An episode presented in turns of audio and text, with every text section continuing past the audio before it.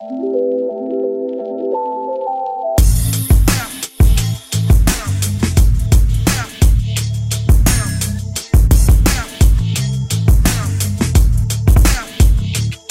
Hello and hello to a new episode of OMR Media. This is Pia Frey, host of this podcast, in which we're interviewing the most interesting people from the media industry. I'm also co-founder of Opinary, the one and only Berlin-based and publisher-driven company that enables newsrooms and brands to engage, understand, and convert their users.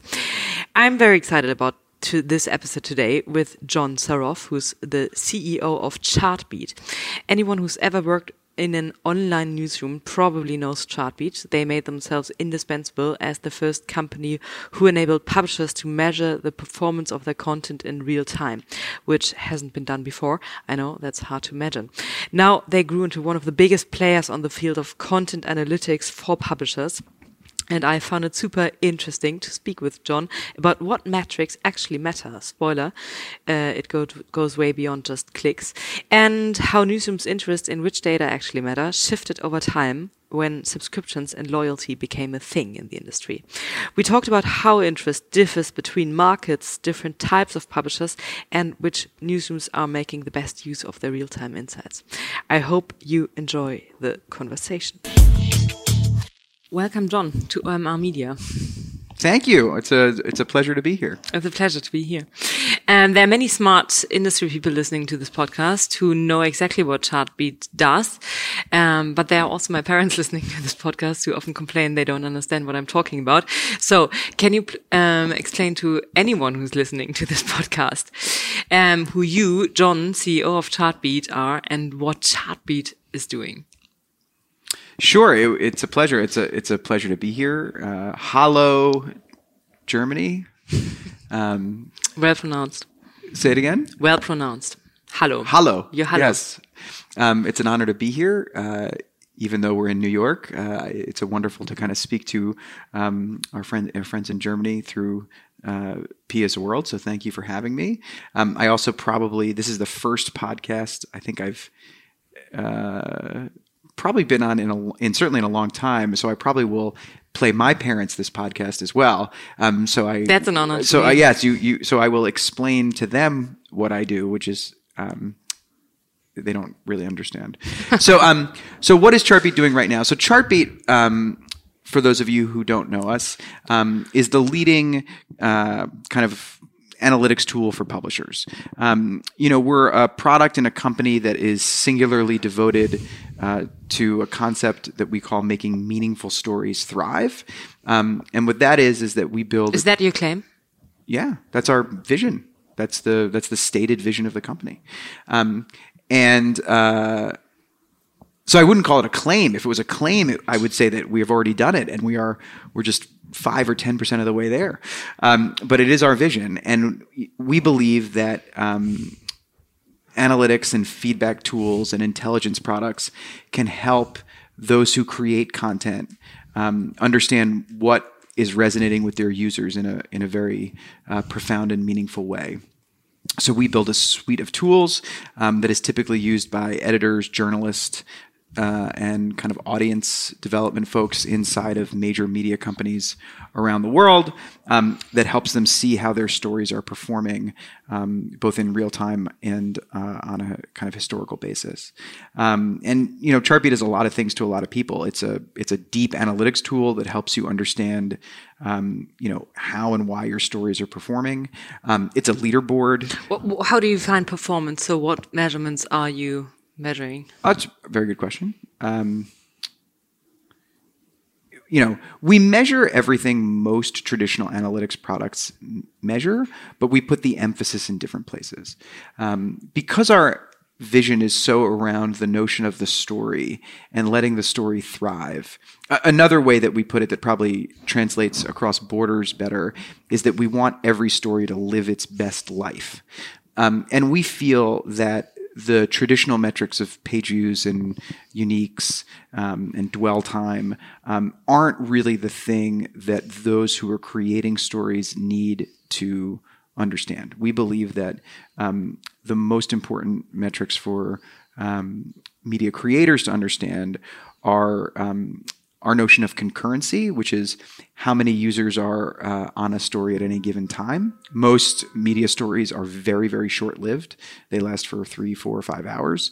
Um, and you, it, in order for that story to live its best life, you need people to be consuming it at the moment. Um, we also focus on something uh, called engaged time, which is the amount of time that users spend actually consuming the content. Um, and we also focus on how do you measure that uh, versus um, versus just time on site? Or? Yeah, so so so that's a you know something that we're very proud of, and, and I think something that we've moved. Um, you know, a lot of our peers uh, and a lot of news organizations towards, which is this notion that ordinary time on site um, is not a particularly effect, effective metric. Um, ordinary time on site, uh, you know, you open the page, uh, a clock starts, um, you leave the tab open, uh, you close the tab, and the clock stops. Um, and you know, if you looked on my phone or my computer right now, you'd see I probably have 12 or 13 tabs open in my browser, both in mobile and on desktop. Um, and we moved in, in 2009 timeframe. We we um, uh, kind of invented a concept called engage time, which actually measures the amount of time the user um, is actively consuming the content on the page. And we measure that active consumption time, which we call engage time, by uh, seeing whether there has been a cursor tap, a mouse movement, a, on mobile, a, a scroll, um, or you know, a, a, tap of any kind. Um, and what that gives us is a sense that there's actually someone else on the screen, mm-hmm. right? You, you, know, I've had customers who have never seen Chartbeat, um, and you know their eyes light up because they've spent you know they've spent their entire lives as journalists uh, or as editors writing and creating and publishing into the void. And then all of a sudden they they turn on chartbeat and they realize that there are really people out there. And i think you know yeah right. Journalists typically or often don't like numbers right? And so but you're serving numbers to the newsroom. How do you make them actionable uh, it's a good question. Well, I think the first thing we do is we make them very friendly. I think you know the Chartbeat is in some ways a very unique place because we have um, the the you know the two places where we spend the most money are um, engineering and design, um, and we do that very intentionally. Right? We we strive to make um, our numbers kind of come alive for people. What um, does it mean if I was a publisher yeah. who's with main business goal to drive subscriptions? Yep. Um, uh, how do I how do I use the numbers that I see on my Chartbeat dashboard um, mirroring my content? It, you know, it's a it's a great question. I think you know to a German audience, it's a different answer than to an American audience. Huh. Um, to a, you know, in Germany, what we have seen is that most of the publishers who are uh, subscription focused have a um, what we in the United States call a freemium focus, right? There's some content that anyone can consume and some content that only subscribers can consume. Um, and what you typically see for our freemium customers is that actually segmenting the content by subscriber status is a very, very, um, you know, subscribers are just different. They want something different. Um, and it can be sometimes difficult to figure out what actually it is different that they want. And one of the things that Chartbeat is very able to do in a, in a freemium world is help people understand okay you know once you've paid and you are you know a member of you know Bild or Welt or Frankfurter Allgemein or you know Spiegel Online um, you know once you've paid and you're a member you know are you you know what is the what are the content differences right? What are the things how are you behaving differently as a user? What content are you looking at differently? Um, and in the freemium world we see that a lot right? In the freemium world um, especially in continental europe what you tend to see is that you know the hard news is the stuff that is free and maybe the lifestyle stuff or the you know um, uh, kind of emotional stuff or the celebrity stuff is is behind the wall. And those they can almost be like two different brands within a publisher. Mm-hmm. and i actually think that one of the things that we've seen with freemium subscribe th- freemium customers is that they actually have to really really be thinking on you know how do i keep those brands distinct so that customers understand, so that users understand and readers understand what um, the point of you know column A is and column B is. Um, while at the same time unifying them behind a, a, single brand. Because when we've seen freemium not work well, it's because um, the paid stuff has almost become like clickbait, right? That what you you see a world where um, because users are paying essentially for a pass to special and unique content, um, that content can become very divorced from the rest of the site. In the United States, you see a lot more hard paywalls and um, what we call metered paywalls. And there, customers use Chartbeat much more to understand how the user um, is going through kind of almost like a marketing funnel, right? What's the difference between um, you know, how many new users do I have who have never been to my site before? How many returning users do I have who have been but have not yet subscribed? Um, and then how many subscribers do I have? And th- you know what they use Chartbeat to see is, you know, on any given day, you know, what are the different ratios and how is the content responding to those ratios? Okay, I think my parents understood the product. Okay, good. I hope. My, I'm sure that I'm sure that I. I went way past your parents in my deep dive into freemium versus metered models. But no, I think they get it. Um, but um, just a few more notes on, your, on on the company. So your business model works um, that in the way that publishers are paying you. How much? you know, um, our but what is it? What is it to get in the door here? Our, our smallest contract is in the you know five figures US, very small, and our biggest contract is in the uh, seven figures US. And there's a broad range, and we charge based on um, traffic. So you know, the largest publishers in the world pay a disproportionate amount to the um, you know kind of local and regional players. Are you still a startup? It feels that way. Uh, I mean, it, it's a funny. It'll I mean, be many big companies want to be a startup, but well, big companies want to be a startup, but I don't. I think that um, what's his name? Who's the CEO of Axel Springer? Doctor. Uh, Döpfner. yeah, I think uh, Dr. Döpfner um, and I go to sleep worried about very different things. There's a there's a saying about CEOs um, that uh, we sleep like babies. We uh, wake up screaming every night at 2.30 um, and i think that me and dr Döpfner probably um, both wake up screaming at 2.30 but about very different things so if he would like to It's a come very s- disturbing idea. yeah, if, if he would like, if he would like to, Dr. co- if he would like to come to New, well, we know, it would not be in the same bed. We would be in different beds, to be clear. But um, Mathias, if you're listening, um, if you're listening and you would like uh, to, you know, run Chartbeat for 24 hours, I'll come run Axel Springer for two, for 24 hours, and you can tell me if we're uh, more like a startup and if you'd rather be like us or be like you.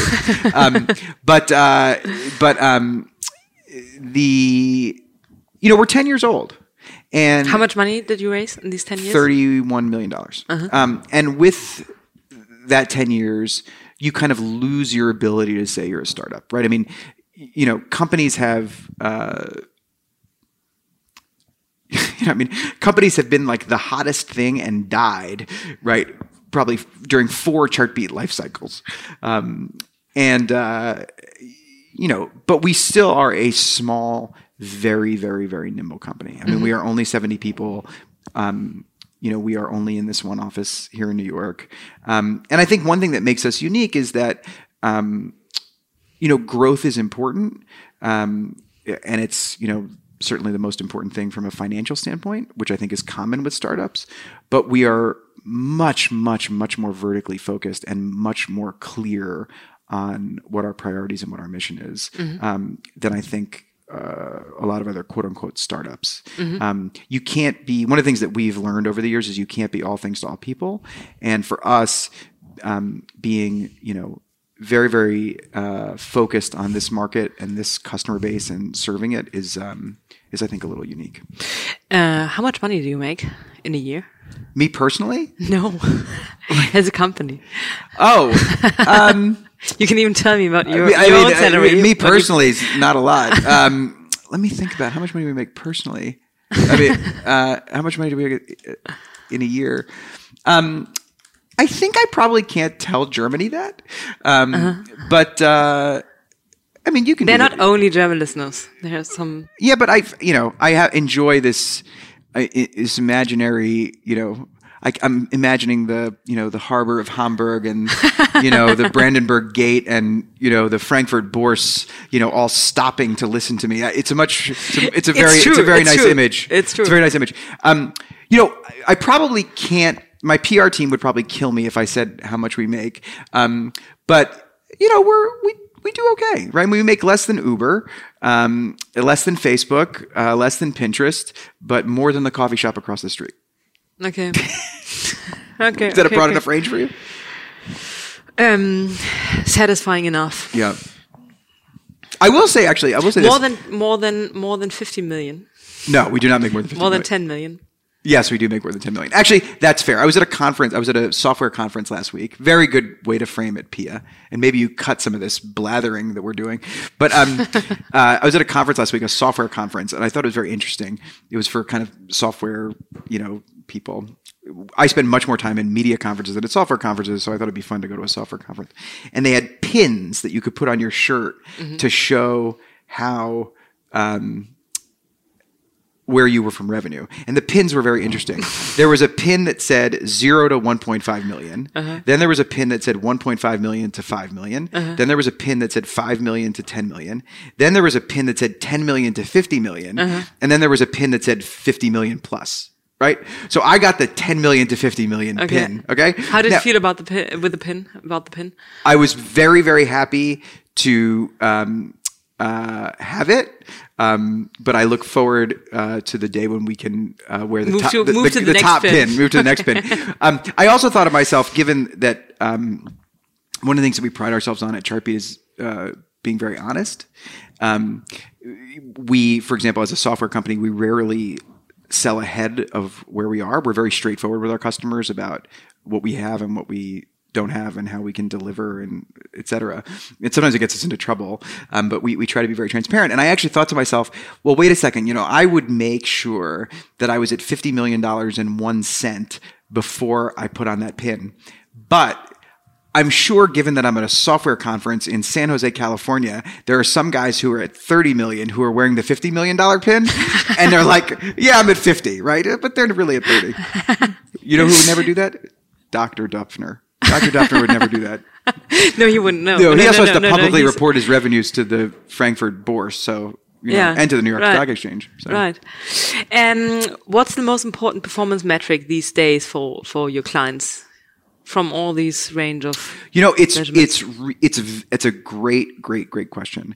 Um, it is rapidly, rapidly changing. I think um, if you had asked me five years ago, I would have told you the page view.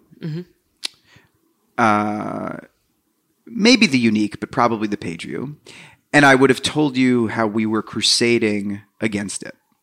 Now, what I find is one of the best things about publishing is that in 2019 as opposed to 2014 is that people have realized that each business needs a unique not necessarily unique to them but a distinct um, metric that orients to uh, what they're trying to do. So for example uh, you know, the New York Times very famously has said, uh, you know, through their 2020 report that subscribers are the metric, and they have done a wonderful job of, um, you know, making sure that uh, you know every department is kind of lined up against uh, subscriptions, right? For um, some of the big cable news brands in the United States, some of the big television news brands, right?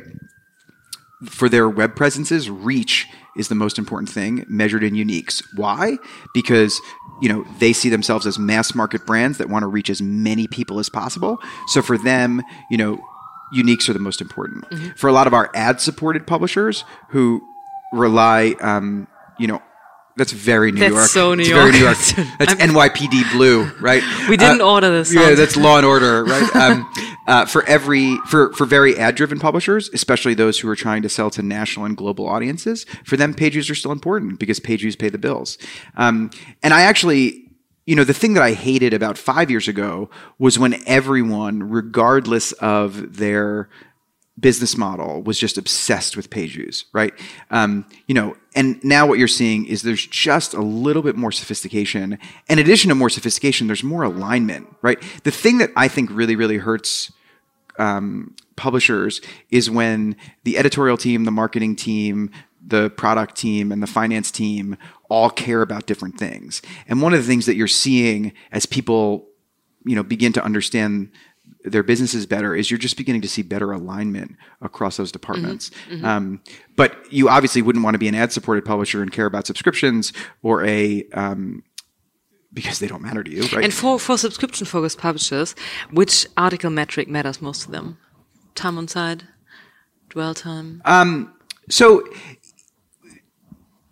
TBD. The the thing that we're seeing is that um, there's some combination of how often a user visits, um, how frequently they visit, and how much they consume that is becoming increasingly important.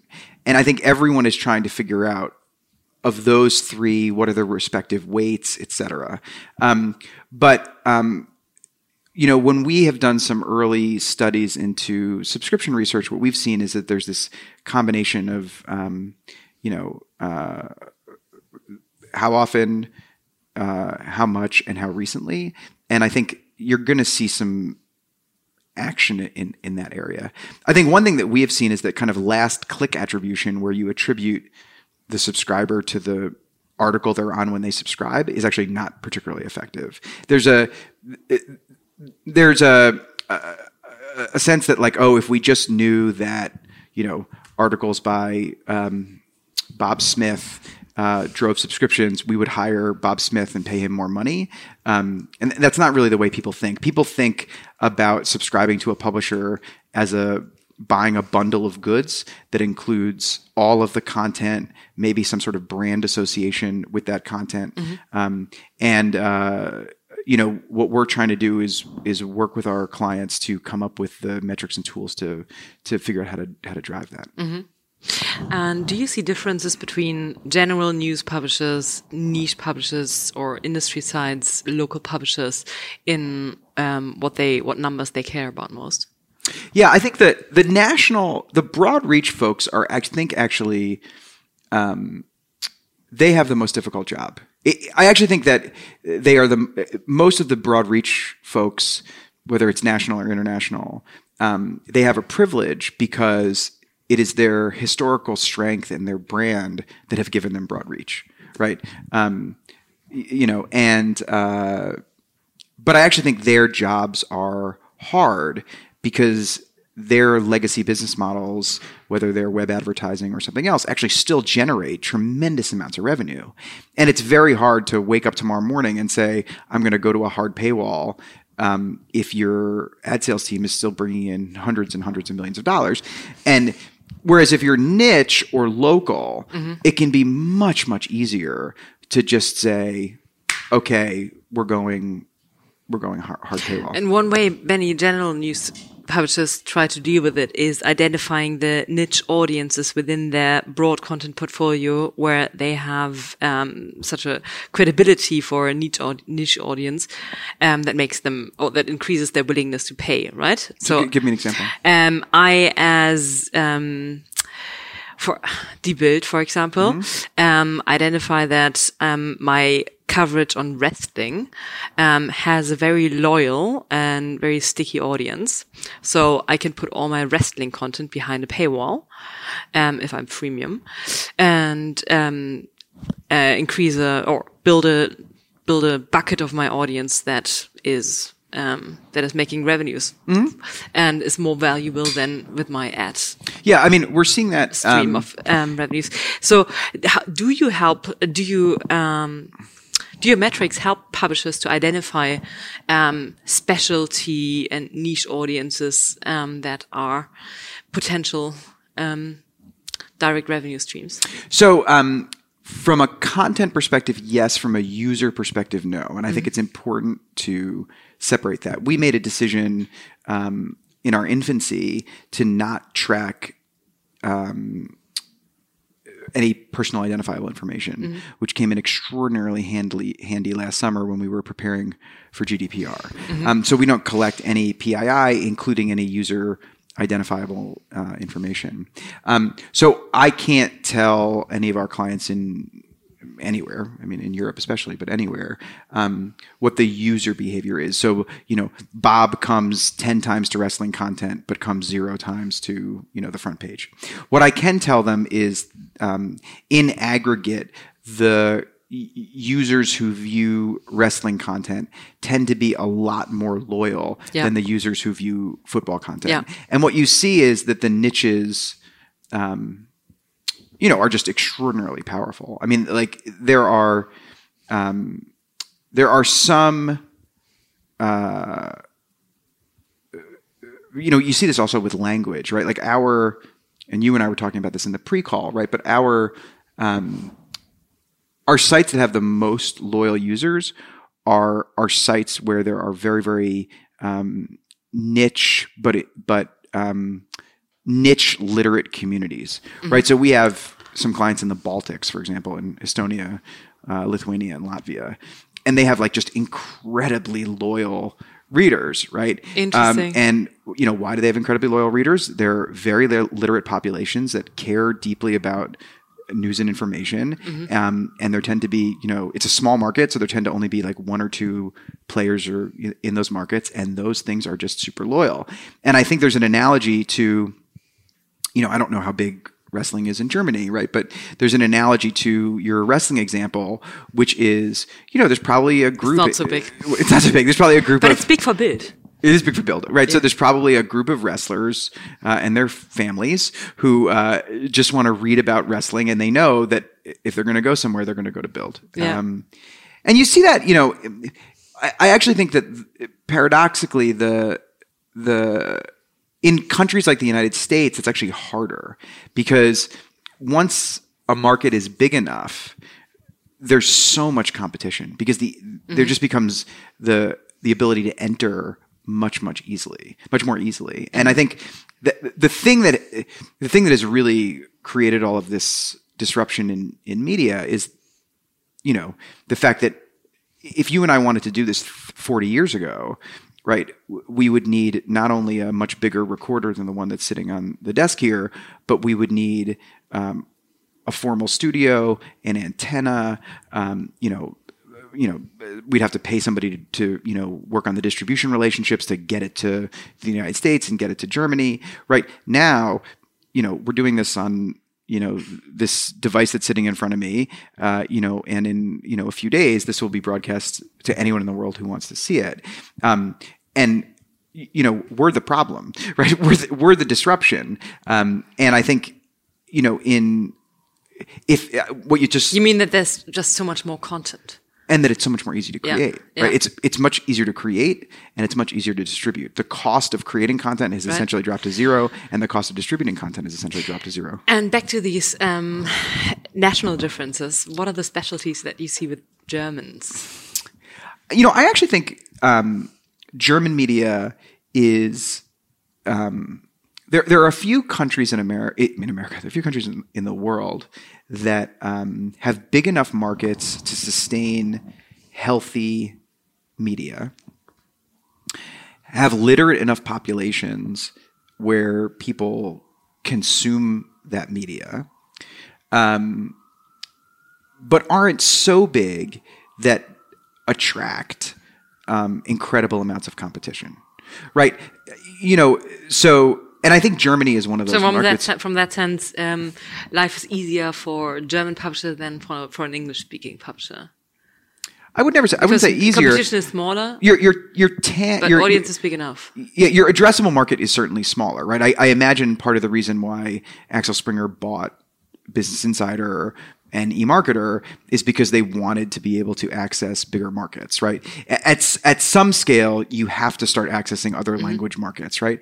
But you can still build a reasonably good and a reasonably good size and a very profitable um, media company inside of Germany, um, selling and marketing to Germans. Um, I think in smaller markets, like you know, take my Estonia, Latvia, Lithuania example, right? There's only one or two players in each of those countries, right? Um, you take my U.S. example, the addressable market is much much bigger, but the competition is just insane. What right? specialties do you see um, the German audiences? Do they behave differently? Like uh, um, Estonian pub, uh, audience is uh, super loyal.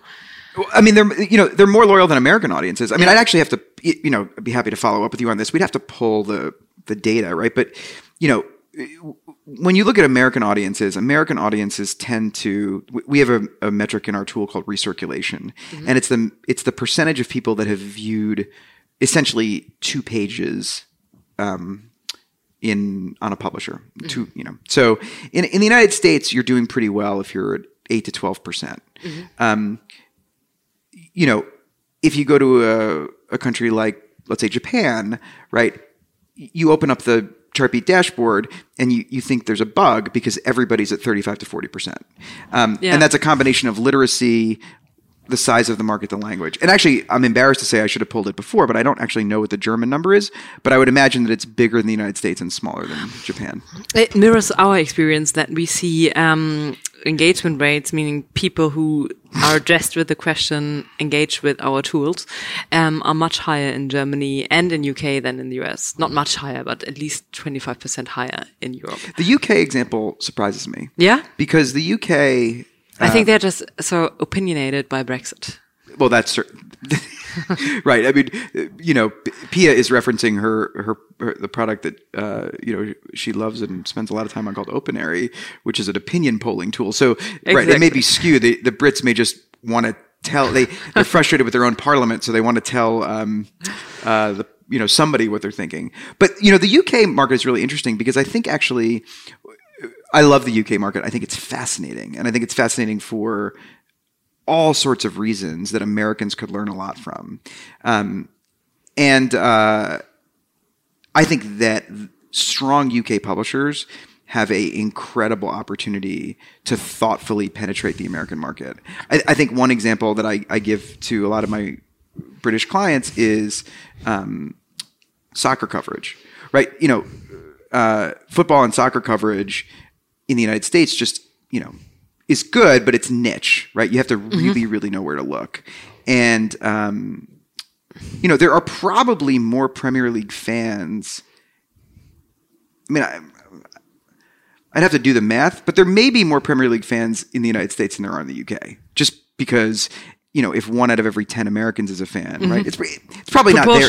It- yeah, it's it's, probably not there yet. Yeah. But I bet in 20, 25 years, there will be more Premier League fans in the United States than there are in the UK. The Premier League here has just grown grown by leaps and bounds. And and, and I think there's an incredible opportunity for the, the Times, the Telegraph, the Mirror, the Express, um, even the you know the locals, the Liverpool Echo, the Manchester Evening News, um, you know the um, uh, Cornwall Guardian, right? I bet this is the first time the Cornwall Guardian's ever been mentioned on your podcast. I think there's a tremendous opportunity for them to target American audiences because they don't. Ha- they don't have to buy Business Insider to get access to the market. Right. All they have to do is, you know, buy some search ads or you know put the stuff on Facebook or or whatever. Um, you know, I I'm a big Liverpool fan, and I you know you know get my news from the Liverpool Echo. And 25 years ago, first of all, I wouldn't have been a Liverpool fan because there wouldn't have been soccer on in the United States at all, and I wouldn't have known what the Liverpool Echo was. And now, like you know, I know exactly who James Pearce is, and you know he's the guy in the boot room, and you know, et cetera, et cetera. Um, from your helicopter understanding that you have on the industry around the world, Yeah. um, what would you see as the most innovative market and most forward thinking in media innovation? It's a very good question, actually. Um,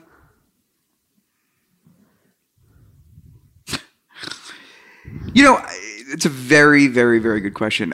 Um, I hate to say it because I it sounds like such a terrible answer, but I think the United States. I, I think I think you know, and I really hate to say it. I mean, those of you who don't know me, right?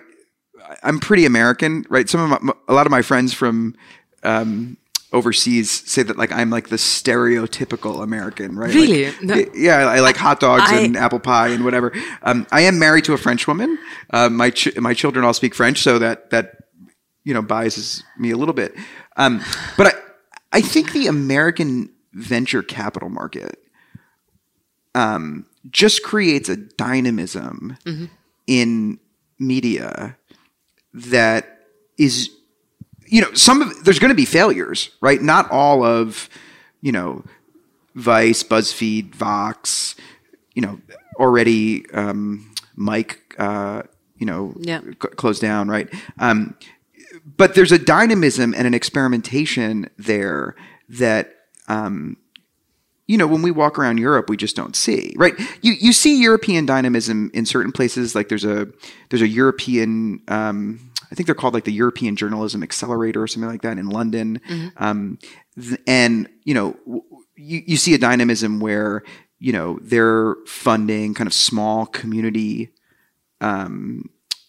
s- things, right? The, the Google News Initiative is much bigger in Europe than it is in the United States, right? They've they funded a lot of really interesting kind of s- you know small European media businesses. Yep. Um, you know, but if if you you know what Jonah Peretti and um, uh, the gang at Vox and Shane Smith have been able to do at Vice, regardless of whether or not they in the long run provide a return to their shareholders, Arianna Huffington at HuffPo and Ken Lerer at HuffPo, regardless of what the ultimate returns are to their shareholders, they've they've taught us all a tremendous amount, and they've moved the entire industry forward, right? I mean, Char- Chartbeat wouldn't exist but for that world either, right? I mean, you know, we in our roots are all in the learnings that those first venture-backed publishers gave the world. And a lot of what we are is, you know, kind of the translator of, you know, taking the skills that a lot of those folks learned in the early days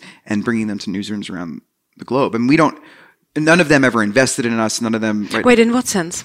What learnings from these um, digital-only uh, new players? Yeah, I mean, have been taking to you know legacy yeah, the publishers. HuffPost was really, I mean, real early HuffPost, right? I don't even know what year it was, but they were the first place to have, you know, a scoreboard, right? Gizmodo. Uh, sorry, uh, you know, I'm trained. Gawker. They used to be called Gawker, right? Um, the old Gawker was the, you know, Nick Denton was one of the first people to say, you know what, like, I'm going to make sure that all of my journalists know how readers are receiving their content, and I'm going to make sure that um, uh, you know readers are um, you know uh, engaged in a in in the commentary process. And I, I just think a lot of what Chartbeat has done has been, you know, in the in the early years, our vision was not our, our vision has always been the same, but in the early years, our kind of sales, you know, was get the data to the front lines, get the data to the front lines, right? And over time, you know, the first thing we did was get the data to the front lines. The second thing we did was change the focus from being around page views and uniques to being around engagement, right? You know, now we're leading a focus around um, optimization and both from uh, with kind of the stuff we do with headline testing and with our subscription products but that that first instinct, which even predates me, right? I I joined four years in, and and you know we were already kind of past it. But that early instinct, Tony Haile, my predecessor, um, you know, used to say that you know that, and I actually don't know if this is true or apocryphal, that. Um, we were referred to as an arms dealer, right? And that we um, took the early stuff that HuffPost invented and we just spread it around the world. Um, and then once we spread it, we realized that it wasn't enough to have a leaderboard. If you had that kind of power, you had to use it wisely to help people build their businesses. And I think since 2011 and 2012, we've really, really focused on that, right? Once we've realized the privileged position that we occupy in the world's newsrooms, um, you know, we've uh, made sure to use that power very, very wisely and to make sure that, um, you know, impactful content is making its way uh, on people's screens. Back to the uh, country differences in Germany. Um, who Ben Smith said on this podcast that um, he he thinks Germany is in some ways quite weird um, and and um, resistant against resistant against innovation and new things, uh, which is for example, mirrored by the fact that no digital only new, publisher player is in the top 15 um, in the German hit list. Um, is do you see an aversion against innovation in Germany? Um, I don't know. I mean, I think, you know, I have not, I went to DLD a couple of years ago, and there was um, a tremendous amount of um, introspection by German panelists on this issue, and We need to digitalize. no, not even we need to digitalize, but you know, how come? Why is Berlin Berlin and not San Francisco? Okay. You know what? I'd rather live in Berlin than San Francisco. I mean, I really would. And uh, you know, the, f- the food's better, uh, the beer's better. Um, It's cheaper. is it cheaper? I don't know. I mean, I guess it is. I mean, Hell I- yes. Yeah, I mean, I, I, I mean, I, twenty years ago, I don't know if it was right, but now it is right.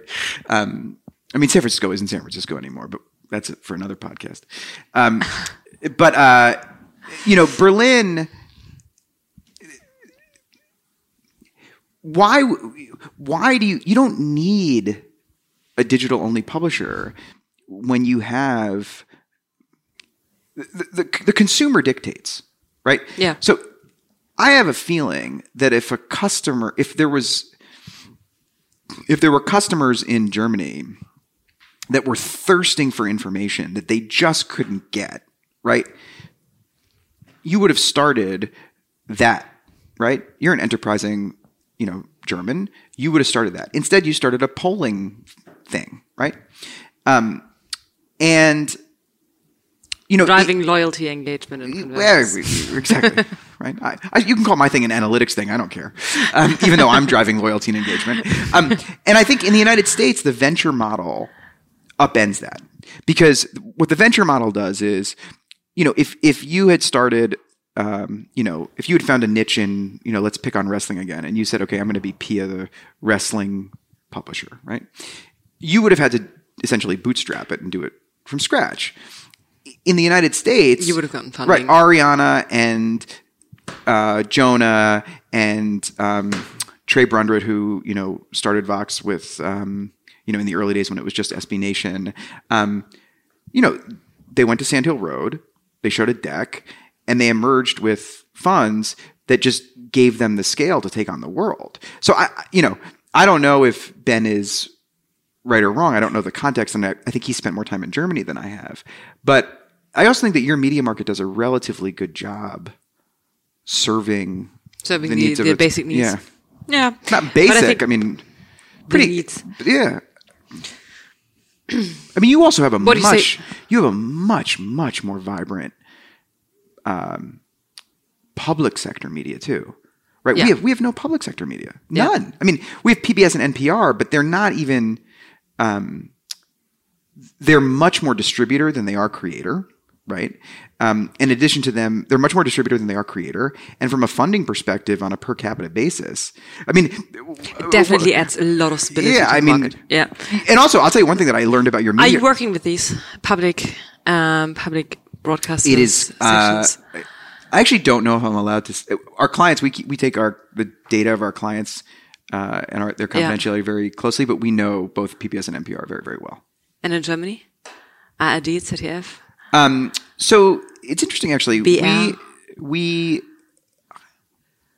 we work with. I don't know if we work with all of the. You know, we definitely work with. Then Su- I'm basically funding you with my. Yes, exactly. No, we definitely work with. Um, we, we signed um, Südwestern Funk first, Yeah. and I, I went up in front of the company. and I was like, I want Nordwest Rundfunk and Est Rundfunk. um, and actually, one of the things I actually met them. I met a lot of those folks at a conference once, and one of the things I thought was really, really amazing. And you're going to have to explain this to me. Is you know in the United States, the regional players are not allowed to compete nationally, right? But um, Südwestern Funk, which I think is by my German, the Southwest, right? Yeah. If you're in the Northeast, you can listen to them, right? Sure. Right. You say sure. In the United States, that's crazy, right? Wait, but the- you can, you, uh, for for example, on uh, NPR, you can listen to all um, to all these local stations. in 2019, yes, but in 1999, no, right? I don't know about 1999. No, no, but in Südwestern Funk, as I understand it, right, Yeah. all of the public German broadcasters were, even though they were localized, you could watch them nationally, you know, even 20 years ago, right? I, in Yeah. New York, No, wait, wait. I'm think. I really we're, we're don't. gonna have to you have to find out. I have to find out. But in New So- York, all in, in the United States, all of that, Yeah. all that public media, and a lot of what we now think of as national media, was really an interesting hybrid of local and national, Uh-huh. and that created incredible, incredible. Um, competitive advantage for those. No, the opposite of competition. Competitive advantage. Right. Because there was one you know, there were four stations in New York. There was one PBS, one CBS, one NBC, one ABC, etc. let's zoom back into the into 2019. Sure. Um, It was so, uh, everything was so much easier in 1999, though. that's nostalgic. I think it's. I know you guys it hate. You guys hate. What is that? Nostalgia. Os- nostalgia. Nostal- nostalgie. Yeah, what's that? That's nostalgia for the East. It's right? like being nostalgic. what's that great movie? That great German movie that I Ah, love. Goodbye Lenin. I love that movie. Yeah, or um, das das Leben der anderen. What's that movie? That's amazing. It's What's about called? das Leben der anderen, the life of others. I've never. Oh, I've seen that. That movie's amazing Yeah, too. yeah, But yeah. good. But Goodbye Lenin is the funny one. yes, that movie's funny. very and good. Sonnenallee is super funny. what is? Sonnenallee. I don't know that. Super funny. Okay, I'll watch that. Leander Haußmann. Um, but um, no nostalgia, no nostalgia. Um, right now, right here, what are the top traffic referrals and how have did they have they changed over Oh, time? that's, that's like a the standard Sharpie question. Um, so yeah, so just to give context, I mean, you know, one of the great things about about sitting in the chair that we do is that we get to see the effect that the platforms Facebook, Apple, Google, um, Microsoft have on our, our customers. Um, and uh, you know, Facebook has really, really, really declined in Mm-hmm. importance to our customers. Um, they made an algorithm change uh, in October of 2017 Yeah. that um, was announced in January of 2018, and you know they went from being about uh, 40% of external traffic to about uh, 20% of external traffic in about six months. Um, they've since like actually peaked back up, and we're trying to figure out why. Um, but I think between the algorithm change and just the you know kind of assault that they've taken in the press on things like privacy right? My customers are just talking a lot less about facebook than they were a year ago or 18 months ago yeah. Um, google on the other hand is by far the number one referrer of traffic to publishers. Um, they've done a couple of things. Um, the amp project which is the accelerated mobile pages project which they are um, you know, kind of the leader of, um, has just driven mobile consumption on from search uh, to highs never seen before. Um, so uh, Google continues to grow in relevance, and I actually, you know, encourage my customers. You know, for a long time in the United States, SEO was you know viewed as kind of like a 2004 thing um, and now you know i'm really encouraging my customers to um, invest in seo what are um, the hidden champions? The hidden champions Yeah. you know, I actually think the one, newcomers. Yeah, I actually think one hidden champion, which you're going to laugh at me because it's as we speak, it may be the most valuable company in the world, um, is Microsoft. Um, you know, MSN, which has been rebranded as Microsoft News, um, it doesn't deliver traffic, but it delivers exposure and revenue for customers. Um, and uh, you know, Microsoft is actually making a big, big push to um, be thought of more in, you know, as not just kind of, you know, MSN. Um, and then on kind of the emerging folks, um, there's a Chinese, I think it's Chinese, actually, you should look it up, called know. ByteDance. I know. Mhm. What were you going to say? I thought you mean- meant this Japanese thing, Newspick. Newspicks. Yeah. Uh, Newspicks is pretty big in Japan, not huge in the United States Yeah. yet. Um, I think it's called ByteDance. Uh-huh. Um, uh, yeah. So um, uh, ByteDance i- is the company that um, owns uh, both uh, Toutiao and TikTok, Uh-huh. um, and they have all of a sudden started becoming a much more meaningful referrer in the United States. Interesting. And I actually think that no one. I mean, I've, I know Toutiao and TikTok, but I never thought of the company that owns them is called ByteDance. Um, and we're actually, I think, probably going to um, be doing some some more research into them because they're really beginning to show up Uh-huh. for a lot of our customers. Um, do you know this Upday in Europe? Yes. So um, Upday is the joint venture of Axel and Samsung, I Yeah, think, right? exactly. So Upday, you know, it's interesting. What one of the things that we've seen on mobile is that what I call kind of the default installs on mobile. So on iOS, that's Apple News. Um, in um, uh, Android, uh, that can be Upday. In the United States, actually, um, Flipboard has a relationship with um, Samsung. Samsung. Um, so those folks just have tremendous power because um, nobody changes the Yeah. defaults, Yeah. right? Um, and the power of the default is is real. Um, I think the challenge that that a lot of those new players are going to have is that if those are really really valuable relationships. Um, the big tech players will get them, right? So, so you know, at some point those things become i mean google pays apple i don't know what the number is but i think it's like something like $9 billion a year to be the default search engine on iphones right? If that real estate is really valuable google apple facebook microsoft um, and others are going to pay for that real estate. Um, yeah. so. Last question, and after that, um, some rapid fire questions. Uh, you mentioned that Chartbeat right now is at um, five or ten percent there.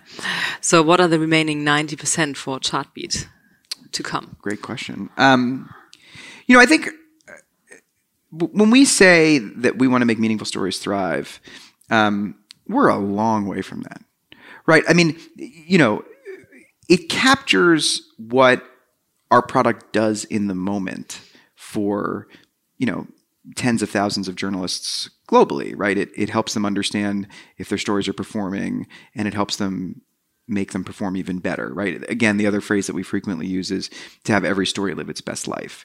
But if you actually want to make meaningful stories thrive, you've got to get both into the monetization and you've got to get into the um, uh, why, right? And I think those are the two big places where I want to push us, right? From a monetization standpoint, I don't ever us I don't want us to be, you know, a monetization player, but I do think that we can help customers understand help our, our customers understand why their customers are choosing or not choosing um, to either dive deeper for an ad subscriptions for an ad site or to purchase for a subscription site. And I think for us, that's we're spending probably about 15% of our engineering resources on solving that problem right now. Do you think pe- people will still continue to consume content through publishers or growing beyond that? I think there's going to be a chip in everyone's head. a chip in a microchip implanted in everyone's head, Yeah, yeah. and Chartbeat will be measuring. No, um, no. uh, So Yeah, why not? Go I mean, for it. I, I don't No, know. please don't. There's a story that is on a lot of my. I start all of my decks with the same point, which is that you know, 50 years ago, my, my dad grew up in New York City, and um, he was a Brooklyn Dodger fan, and he would go down to the newsstand and he would buy a, a paper that no longer exists called the New York Herald Tribune, and he would um, read a journalist that no longer exists, same because he's dead, named Red Smith, and he would read about a man that no longer exists called Jackie Robinson, and supporting a team that no longer exists called the Brooklyn Dodgers. Um, 50 years later, my son is 12 years old. He likes baseball, but he really, really likes soccer because of his mother. He's a Paris Saint Germain fan. So he goes on and reads L'Equipe and reads, you know, whatever the L'Equipe journalist is who's um, but basically doing the same like doing the exact same thing, right? And, you know, I if- started to listen much more than I read. Are you going to measure audio?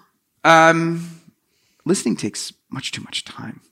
Um, reading is just a much more efficient way to consume and learn. I like I, I like listening, But you when- can do things while listening. yeah, but when then you you're read, not, then, you can but then you're read. not exactly. That's why it's better.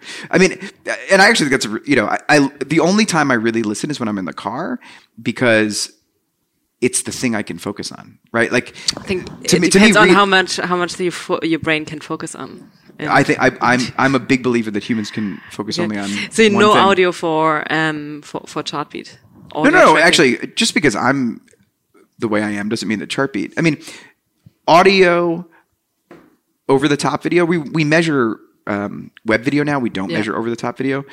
Those are certainly interesting concepts. I think the challenge for those is they're super fragmented. I mean, one of the advantages that we have as a business is that um, you know a web page is a web page and an app is basically an app, right? So for our customers, we can serve their two biggest modes of consumption just like that. Um, measuring podcasts and over the top video is in, until those industries consolidate a bit is just a bear. And it's also a bear for the amount of users that are there, right? I mean, there are a lot of users listening to podcasts, I hope, or else I wouldn't be on this. Um, there are a lot of users watching Netflix and Hulu, certainly. Um, but the complexity for the return is very, very hard. Whereas if you focus on uh, the web and apps, you can just help people understand a lot more of their audience. Okay, so what's the next big thing on your agenda? Thriving towards the 90%. Oh, so the, the, the so you didn't let me finish. You interrupted me. Sorry. So so so I think um, Coming back to the yeah. So coming back so coming back to it, I think the big technical push we're making this year is into subscriptions. I mean, I just think Uh-huh. that you know whether or not. Uh, I don't know if paid media will be the media market globally is two trillion dollars. I don't know in ten years if paid uh, subscriptions will be uh, one of that market, two percent of that market, ten percent of that market, or twenty percent of the market. But I know it'll be something, and I want to make sure that we're helping our clients understand questions from like should we actually go to a paid model should we leave our ad model um, you know what's the right paid model for us uh, you know how do i actually measure um, uh, the effectiveness how am i actually driving uh, conversions those those are the kinds of things that i Still on an aggregated level or even on a per user level? Do you ever look at user data? So I'm gonna. I want to start on a aggregated level. Um, start with. I mean, you know, to get into the theory, there's there's two things that make you subscribe: your behavior and who you are, right? Um, or the two things that we can conceivably measure. I think there's a lot, a lot, a lot of energy going into the who you are, right? Like, is it 18 to 24 more likely to subscribe than a 24 to 34? Um, I think there's not enough energy going into the like actually what what are the behaviors Yeah. what's the bund what's the optimal bundle those are the kind of questions that i want to solve Okay, couple of rapid fire questions. Okay. You only answer with one sentence or less, okay or A or B. okay Your favorite chartbeat market outside of the US? um probably the uk Okay. the uk I, I it would be too um I would say Germany, but it's it's probably the UK. The UK media market. We should do an entire follow up on just the UK media market. It is. Oh, yeah, I have- It I is have- fascinating. It's fascinating. I have many questions on the UK as well. Um, okay, there are always different people you're probably working with at publishers, Yeah. audience development, editorial, product, etc. Your favorite role at publishers? Whom do you like to work best? Uh, whom do you work with? Whom do you like working with best? Um, I like journalists. Jour- Journalists, and you know, the, the line between journalist and editor is blurring a lot. Yeah. Um, but I view, you know, I met my wife by writing an article in Cosmopolitan magazine, and being a journalist is an incredibly vulnerable um, position in the sense that you put a little bit of yourself into um, the thing that you write and you don't really know if anybody's going to read it and you deeply want people to read it right? No one became a journalist to become a billionaire. They became a journalist because they want to be read. They've got a point of view. They got something to say. Um, and uh, that's when I really lock brains with a journalist about what their lives are like and, and what they want to do. Um, that's the most fun for me. Yeah. Um, what would you have become if not Chartbeat CEO? Uh, left back for Liverpool. I was ter- a terrible soccer player. That- that's what I. I would have wanted to become left back for Liverpool, shortstop for the New York Yankees. Um, but um, you know, to be honest, uh, the two things that I loved as a kid and the two things that are media, like I was just a rabid consumer of media as a kid, um, and and when it, media sounds too fancy, like I just love reading magazines. I love reading about sports. I love reading about news. I love reading about everything. Um, and I love numbers, and I think I probably would have figured out, and that's why I feel so fortunate to be in my job because I'm in. Mm-hmm. That's that's what Both. I do every day, right? Um, so I probably would have figured out so, some something to do. I, I, actually would, you know, would have uh, probably working in a media company somewhere. Mm-hmm. Yeah. You know what's interesting? What? Most Germans stick to this one sentence rule, and most Americans don't. Why should we? That's so bold. Yeah. Um, what publications, publish, publications, or um, uh, yeah, are you subscribed to? I don't think you got time. Um, so many. Oh my god! But not with the Chartbeat account, but with your personal. No, I first of all, I pay for. We have a rule that every employee at Chartbeat gets thirty dollars a month uh-huh. to pay for any content they want. Uh-huh. I respect the rule, so I pay. I I don't actually don't even think I really expense thirty dollars a month. But just looking at my phone, the things that I pay for, um, ESPN Plus. Uh, let's see. Now let's go to that's just that's just the sports section. I pay for the New York Times, the New Yorker, the Washington Post, the FT, uh, New York Magazine, the Athletic, the Wall Street Journal. Um, I have a print subscription to Sports Illustrated, the Harvard Business Review, um, Consumer Reports. Um, I have newsletter subscriptions to Ben Thompson's Stratechery, um, a guy named Joe Sheehan, who I and who is like one of the best baseball bloggers. A guy named Joe Posnanski, who's you're one of the real, best baseball okay, bloggers. You're a real I, supporter of the industry. No, I'm not a supporter of the industry. I, I, would I pay for Spotify, I pay for Netflix, I pay for Hulu, um, I pay for Amazon Prime. I mean, I, and I don't do it for charity. Like this is what I like to do with my free time. Like I'm, you spend your time listening to podcasts. I spend my time rapidly consuming these things. Who has the best um, subscription product in a way that uh, where you're treated best as a user? That's a really really good question. The best subscription product where I am treated best as a user. Um, you know, I actually think. Um,